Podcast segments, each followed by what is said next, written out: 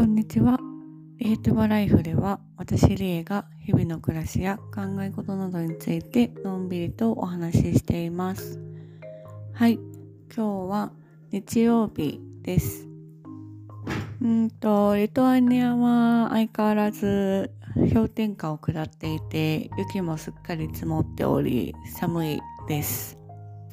なんですが、やっぱりね、あの日が本当に少しずつですけど伸びてきているしあの日本の石器で言ったら体感今日が体感なんか明日が体感なのかちょっとわかんないですけど一番寒い時期ということになるのでまあここからねまた本当に少しずつだと思いますがうん春に向かっていくんじゃないかなと思うと少し嬉しく思います。であのここまでお聞きの方で気づいている人もいると思うんですがまた一段と滑舌が悪くなっておりましてちょうど今週かな今週の月曜日に歯医者さんに行ったら今まで2週間ぐらいかな1ヶ月弱ゴム掛けをしていたんですけどそこのゴムが取れてで刃のところねすごい太くて長いワイヤーがついておりえー、これがですね上唇の裏のところに当たってめっちゃ痛いんですよね。なので今はあのコットンガーゼをあの隙間に入れて痛みは和らいでるんですがまあなんか何軽いマウスピースしてる状態みたいな感じなのですごい喋りづらくはあります。はい。というわけで一段とお聞き苦しい配信が続きますがご容赦いただければと思います。でなんか年末年始は結構旅の記録みたいなことが多く続いてしまったんですがまあようやくその辺も一旦落ち着いたことだしでまあまだねあの1月も明けてないということで今のうちならいいだろうと思い今年のまあ目標というかちょっと今のところ考えていること？みたいな話を少しおしゃべりしたいなというふうに思いました。なんかこういうのってあんまりねオープンに話さなくてもいいことではあるとは思いつつもでもなんか自分の中では結構オープンにしていくことっていうかあえて口に出すことによってなんかよし頑張ろうとか思える部分もあるしでまあなんかね引き寄せの法則じゃないですけどそれによって何か行動に自分が行動に近づいていくこともあるだろうし逆に何かが引き寄せられてくるっていうこともまあなきにしもあらずかなぐらいには思っているので、えー、あえておしゃべりしたいというふうに思いました。でまあ2024年の目標っていうと少し違うんですがでもなんか今のところまあ1年のこと始めというか新たな1年を迎えるにあたってこれから過ごすにあたってどういうふうに過ごしていきたいかっていうのを少し考えてみた時にまあ大きく分けて3つかなありますね。はい。1つ目は、えーと、今まで何度もお話ししている通りあり植物療法ハーバリズムについての勉強というか学びを自分で少しずつ超マイペースですけど進めてきたんですよね。えー、その過程においてあの日本の学校っていうかプライベートスクールみたいなやつにオンラインとか最初は対面で通ってましたけどあのっていうのを続けてきたんですね。で去年はちょうど1年それをやめていたっていうか、まあ、お金を貯める時間を少し置くっていう意味でもお休みしていてまあその代わり自分でできることをやろうと思って、えー、実際にパリに行く機会があったので、えー、現場というか本場の、えー、エルプリストリエハーブ薬局と言われるところに行ってみたりだとかあとは自分でハーブをいろいろ組み合わせて実際の体調管理に使ってみたりあるいは、えー、アメリカとかえー、日本とかフランスはなかったかなの、えー、資料や本オンラインでの情報を集めてみたりとかっていうことをしてきました。なんですけどまあそれは継続しつつ今年はあのオンラインコースも一つまた再開しようかなっていうふうに考えているので、えー、引き続き植物療法の深みを学べてあ学びを深めていきたいなというふうに思っています。なんかこれをすることによって自分がどういうふうに迎えるのか変われるのかっていうところを考えた時にまあそもそも植物療法を学び始めたのも最近ではありますけどでもその植物とかハーブ、まあ、あるいは料理から言えばスパイスっていう面でもあの学んでみたいなっていうふうには随分前から思っていたことでで日常にすごく身近である植物たちのまあ種類だけじゃなくてその効能とかえー、私たちの体に取り入れるとどんないいことがあるいは悪いことが起きるのかっていうのを知識として蓄えておくことでまあ暮らしの中でまずは役立つんじゃないかってことを考えています。でプラスでまあ自分で実践したことを主にベースとして周りの人にも少しずつあの植物の魅力といいますかまあ助けになるっていうことを伝えることができればより良いのかななんていうふうに考えていたりもします。まあ、なんか具体的なキャリアプランがあるとかビジネスプランがあるとかそういうわけでは全くないしなんか個人的にはそれでお金を得るっていうことはあまり考えていなくてこれはなんか例えば草木染めだったり手仕事の面でもそうなんですがこれによってお金を収入を得るっていうわけではなく、まあ、くまでも日常の中で役立つ知識として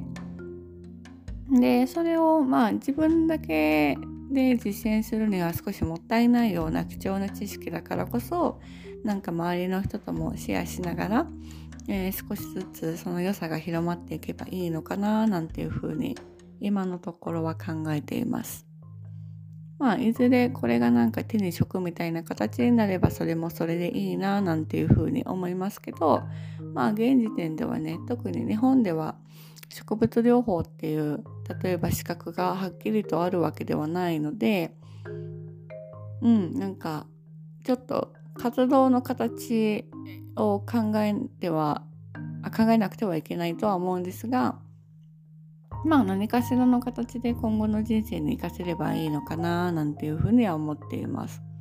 プラス自分がせっかくリトアニアにいるということもあって、まあ、自然崇拝が、えー、まだ少し残っている名残として残っている国であるからこそまあハーブってやっぱり他のヨーロッパ同様かなり身近なんですよね。そういうところもあの少しずつ学びとして吸収していける機会があればいいなぁなんていうふうに思っています。はい。それが1個目の植物療法の学びを深めていきたいみたいなお話でした。で、次は、うん、何にしようかな。まあ、五感の話っていう感じになるんですけど、私はなんかもっと若い時とかは結構なんか自分の五感とか自分の審美眼っていうところをすごくすごく大切にしてきたところがあってなんか前にも少しおしゃべりしたかもしれないんですけどペトロールズの長岡亮介さんっていう音楽家の方がいらっしゃるんですがその方がなんか昔のインタビューかなんかで審美眼を大切にしていこうと思っているみたいなことを言っててそれがすごく高校生ぐらいの自分には響いてそれからすごく大事にしてきたことなんですよね。でなんかリトアニリトアニアに越してきてから今までというもののまあ大事にはしてますよしてますけどでもやっぱりどうしてもなんか日々の忙しさの中でうんなんか抑えなくてはいけない部分っていうのがどうしてもあるような気がしてきててでなんかそうすることによってやっぱり自分というもの自分が持ってきたフィルターだとか価値観だとか感覚っていうものが少し鈍ってきてしまっているなっていう風にはめちゃくちゃ感じるんです。なのでまあ今年はって区切りをつけるのもあれなんですがまあ今からでも取り戻せるかなっていう風に思っていてだからこれからまた少しずつ時間はかかるからもしれませんが自分の今まで大切にしてきたものこれから大切にしていきたいと思うものやりたいこととかっていうのをなんか整理しながら再構築していきたいなっていうふうに思っています。今まで大切にしてきたものをまた全て今に持ち越す未来に持ち越すっていう感覚っていうよりはまあもちろんそういったものをあのまた拾っていくことも大切なんだけどもあのまた新たに吸収したいこととかあこれもいいことだよなって思ったらどんどん取り込んでいくみたいな感じですかね。だから復元するっていうよりはまた新しいものも取り込みながら新しい自分の軸を再構築していくぐらいの感じでいきたいなというふうに思います。でそういう意味ではやっぱり自分に素直であることだとか自分の好きなものをどんどん取り込むことっていうのもめっちゃ大事だと思うのであのー、なんだろうなアウトプットする前にやっぱりインプットって大切じゃないですか。だからまずはどんどんインプットしていきたいなっていうふうに思っています。なのでまあそういう意味では植物療法の、えー、学びを大切にしながらそこで取り込んだ、えー、知識を日々のケアに使ったりとかあるいはまあ養生という意味でも使ってみたりとかしたいなっていうふうに思います。あとはまあ同じ路線で言うとマクロビとか食養生とか自分が大切にしてきた食べ物っていう意味でもなんか今まで以上にあの自分の心身を大切にするためにもうん日々の食べるもの飲むものあとはそれ以外の五感のインプットっていうのももっと大事にしていきたいなっていうふうに思いました。あのもちろんね新しいものをどんどん取り込んでいくっていうのも大事なことではありつつまあそれと同時に自分はこういうのが好き。自分にはこういうのが合ってるかもとかっていうのをもうちょっと、まあ、断捨離っていうのはおかしいですが自分にはこれが合ってる。自分にはこれはちょっと合わないかも。みたいなところをもう少し整理していきながら、あのー、再構築、えー、審美眼とか五感の研ぎ澄ませることあとは感覚。を大切にしていきたいなっていうふうに思いました。うん、なんかちょっと前にあの日本にいた時で話したことではあるんですがやっぱり食べ物ってすごい大事だなっていうふうに思っていてあの外食をたくさんした中で美味しいけどエネルギーにはなってないみたいなことを感じることがめちゃくちゃあってですねまあそれはここにいてもあるんですけどやっぱりなんだろう日本人の感覚で言うと晴れと毛の感覚も大切にしたいって思うというかまあ言ってしまえば外食って結構晴れ続きの出来事だと思うんですよね。だから外食1回が私にとってはまあ大切な時間でもあるし特別な時間でもあるしその時に楽しむ食とか空間とか時間っていうのは大切にしていきたいですがなんかそれが続いてばっかりいるとやっぱり自分の感覚だとかうんをなんか見失ってしまうような気がするんですよね。だからだからこそ晴れを楽しむためにも日々の黙々としたルーティンみたいな普通の時間というかまあ一見すると何とでもないような時間空間感覚っていうのを、えー、日々大事にしていきたいなというふうに改めて思いました。はい。そんな感じかな。なんか3つって言ったのに2つしか 出てこなかったな。なんかな3つ目もあったんだけど忘れちゃいました。ちょっと思い出したら言います。はい。というわけでまあとりあえず植物療法のこととあとは日々の五感に関するケアとか審美眼を取り戻していきたいっていうことまあ、あとは少しそれに関連して食も大切にしていきたいなっていうことについておしゃべりをしました。ね、なんか毎日どうしてもまた私は来週からバタバタする日が続く予感なんですがそういうのがね続きすぎちゃうともう疲れちゃってそれこそうん周りから何かを取り込もうっていう気持ちとかエネルギーもなくなりがちではあるんですけどまあだからこそねあの日々のちょっとした隙間だとかその時間にできるケアだとかまたは何でもない時間っていうものを愛して、えー、毎日を過ごしていきたいなというふうに思いました。あちょっと思い出した3つ目ちらっとだけ言いますけど SNS との付き合い方を改めたいなというふうに思ってます。なんか今例えばこの歯の痛みがある時に食事の時間に全然集中ができなくて痛いから。でついついなんかスマホをめっちゃいじりながらねご飯食べてたりとかするんですよ。でそうじゃなくてもなんかちょっとした時間にあの X インスタ開いちゃったりとかするんですけど別にそんなになんかちゃんと見てるわけでもないのになんかただ見てるみたいな時間がすごく多くて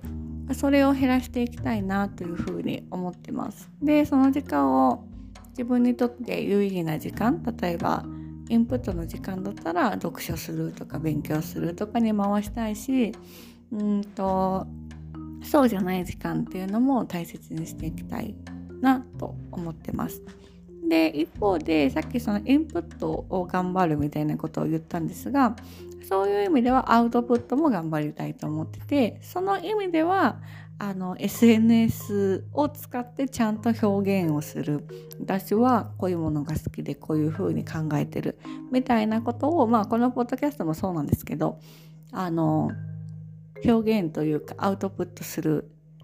っていう手段としてもちゃんと使いたいなって思うのでなんかメリハリをつけて SNS との付き合い方を考えていきたいなと思ってます。ま私の日々のニュースのリソースが SNS からっていうこともあってあのかなり見ちゃってるっていうのもあるんですけど